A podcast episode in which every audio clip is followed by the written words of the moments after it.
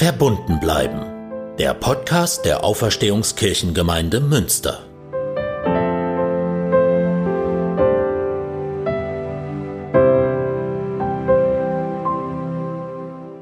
Am Mittwochmorgen war ich seit längerer Zeit mal wieder auf dem Wochenmarkt. Ich habe Oliven, Blumen und Pastinaken für den ersten Brei unserer Töchter gekauft. Und Spargel für meine Frau und mich, wie immer an dem Stand, der die Shellmaschine hat. Das wäre eigentlich nicht der Rede wert, wäre sonst kaum etwas wie immer. Anders als bei den vielen Marktbesuchen vor März, sonst gehen wir meist jeden Samstag, kam ich mir etwas komisch vor. Sollte man das zurzeit nicht besser lassen, auf einen Wochenmarkt zu gehen? Mich hatte überhaupt gewundert, dass der Wochenmarkt in Münster weiter stattfindet. Natürlich kann ich mir vorstellen, dass die Marktbeschicker auf die Umsätze angewiesen sind. Aber der Münsteraner Wochenmarkt ist in der Regel eben proppevoll. An anderthalb Meter Abstand wäre da überhaupt nicht zu denken gewesen. Die Waren liegen sehr frei und unter den Besuchern sind normalerweise gar nicht wenige Ü60. Die Marktleute müssen eine starke Lobby bei der Stadt haben, habe ich gedacht. Ich war dann froh zu merken, dass die Entzerrung der Stände vom Domplatz auf dem Prinzipalmarkt tatsächlich deutlich mehr Raum geschaffen hat und da deutlich mehr Platz ist zwischen den Ständen. Und gegen kurz vor acht war auch noch nicht viel los an dem Mittwochmorgen. Die Stände haben dazu alle möglichen Vorkehrungen getroffen, um Risiken zu minimieren. Da sind Aufsteller, die Abstände sicherstellen und fast alle Verkäufer trugen Mundschutz und Plexiglasscheiben waren aufgehängt, um die offenliegenden Waren zu schützen. So fand ich den Wochenmarktbesuch dann auch ganz okay. Vor allem, weil es nicht so gedrängt war wie normal und alle auf Abstände geachtet haben. Aber was ist eigentlich gerade normal? Seit Wochen habe ich nur zu meiner Frau und meinen Kindern Körperkontakt. Ich habe schon so lange niemandem mehr die Hand gegeben, dass es mir komisch vorkommt, wenn sich in Filmen Leute, die nicht in einem Haushalt wohnen, die Hand geben oder sich sogar umarmen oder wenn sehr viele Leute in einem Raum sind.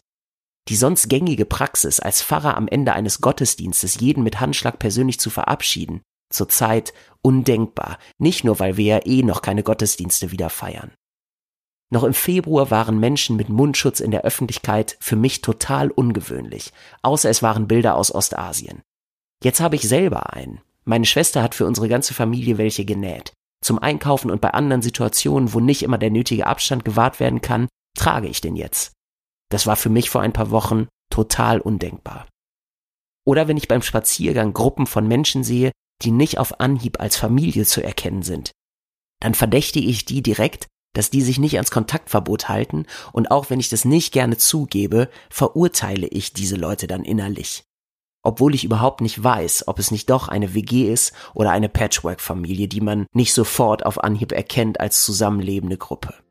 Alles das sind Gedanken und Verhaltensweisen, die ich vor fünf Wochen nie für möglich gehalten hätte.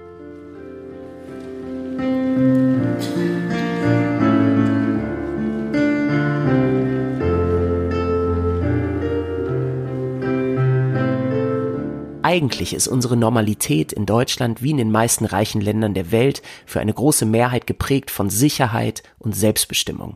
Soziale Absicherung, ein funktionierender Rechtsstaat, niedrige Kriminalitätsraten, großer Komfort im Alltag durch alle möglichen Services und Dienstleistungen und die Gewissheit, dass ich bei Ärzten und in Krankenhäusern, bei kleinen Wehwehchen wie auch bei ernsthaften Erkrankungen und Verletzungen sehr gut und schnell behandelt werde.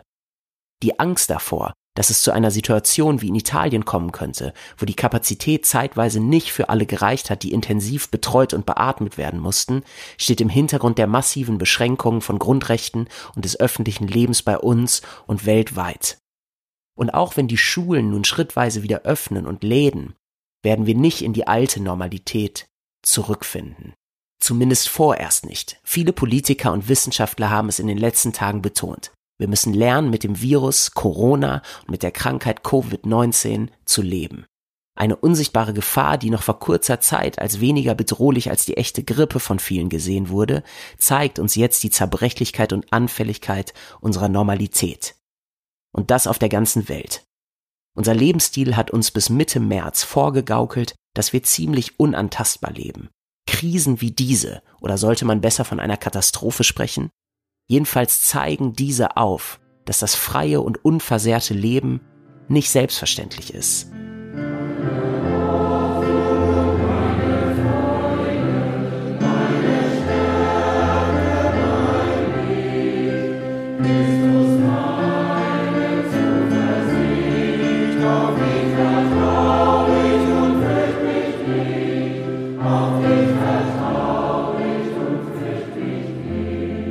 In der biblischen Überlieferung ist die erste globale Krise der Menschheit die Erzählung von der Sinnflut. Diese Urkatastrophe vernichtet alles Leben auf der Welt, bis auf die, die sich auf die Arche retten können. Noah baut dieses riesige Schiff für seine Familie und viele Tiere. Nach einigen Monaten gehen die Wasser zurück, die Arche setzt auf und die Taube, die schließlich ein frisches Olivenblatt zurück zur Arche bringt, bestätigt, dass die Flut überstanden ist. Und dann wendet sich Gott mit einem Versprechen an Noah.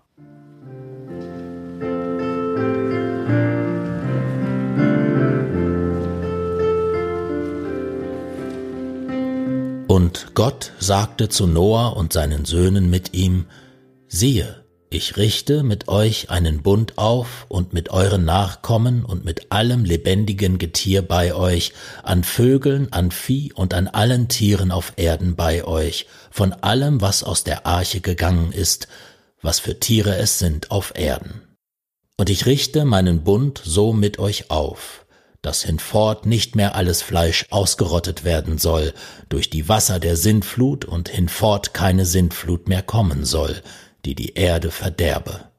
Und Gott sprach, das ist das Zeichen des Bundes, den ich geschlossen habe zwischen mir und euch und allem lebendigen Getier bei euch auf ewig.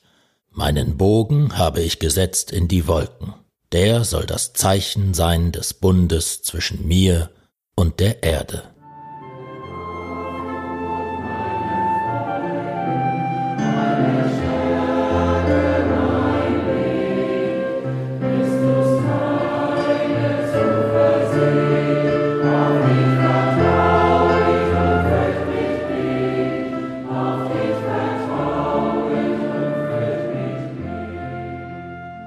Gottes Bogen in den Wolken als Zeichen für das Versprechen, dass die Katastrophe zu Ende ist und nie wiederkommen soll. Was für ein schönes Ende einer archaischen Flutgeschichte, wie sie typisch war in der altorientalischen Kultur. Seit der biblischen Sinnfluterzählung gab es viele weitere globale Krisen und Katastrophen, nicht zuletzt Überschwemmungen und Tsunamis. Immer wieder werfen große Ereignisse die bestehende Normalität der Welt um und zeigen die Zerbrechlichkeit des Lebens auf. Eine Pandemie wie Corona, die die Gesundheit der Weltbevölkerung bedroht, ist ebenso ein Ereignis. Deswegen passt es gut, dass im Moment viele Regenbögen zu sehen sind. An Kinderzimmerfenstern, an Balkonen oder auf Transparenten. Bei uns um die Ecke am Staufenplatz haben Freunde mit ihren Töchtern aus Stoffresten einen besonders schönen Regenbogen und einen besonders großen aufgehängt. Darunter steht, alles wird gut. Ich höre dies, alles wird gut, nicht als Vertröstung, für mich steckt darin eine wohltuende Zuversicht, dass dieser Moment das Ende einer Katastrophe und der Blick auf den Regenbogen kommen wird. Auf dem Weg dahin wird sich die alte, gewohnte Normalität sicher noch weiter verändern als jetzt. Langsam werden wir lernen, mit dem neuen Normal, mit dem Virus zu leben. Es wird sicher eine andere Normalität. Der Regenbogen erinnert uns daran, dass Menschen das in der Geschichte der Welt schon öfter geschafft haben.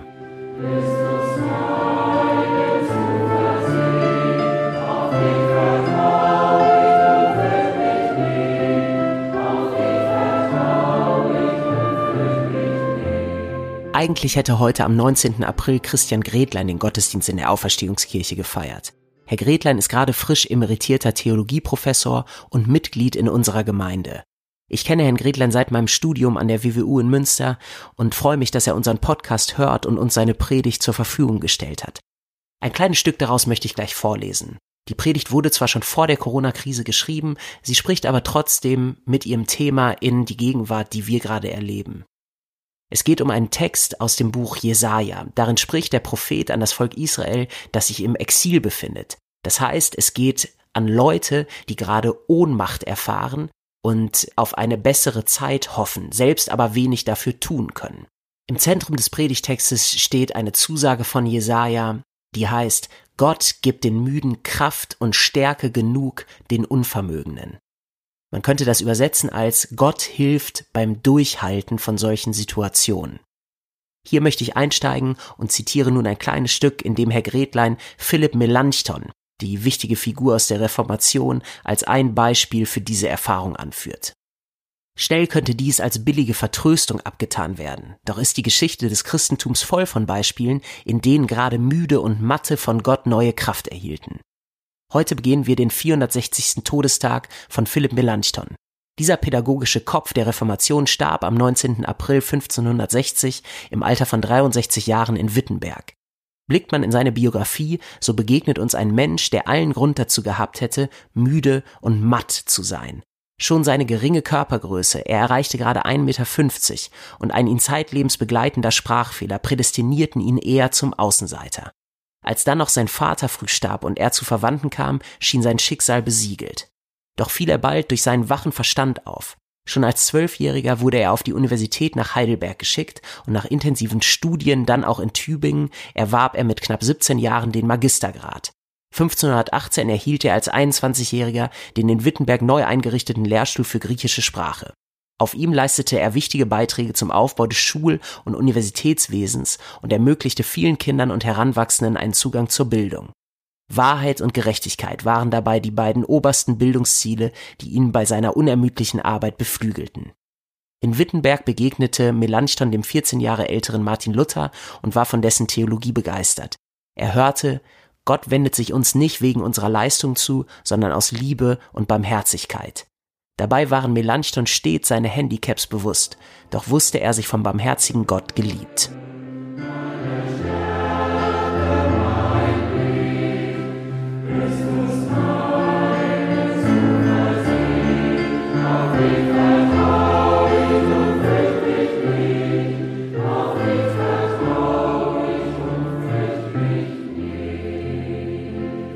Corona-Pandemie macht uns zurzeit wieder ganz stark bewusst, dass Gott kein Gott ist, der das ganze Leid von der Welt und von uns Menschen fernhält.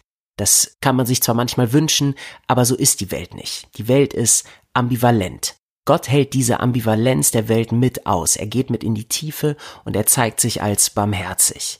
Das war bei der Sinnflut so, als dann Noah den Regenbogen sah.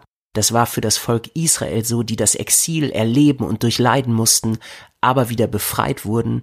Und es war bei Philipp Melanchthon so, der klein war und einen Sprachfehler hatte und zu einer der größten Figuren der Reformationsgeschichte wurde. Und es kann auch uns beim Durchhalten helfen in dieser Zeit, wo wir unsere eigenen Begrenzungen merken und von außen stark eingeschränkt sind und von den Gegebenheiten abhängig.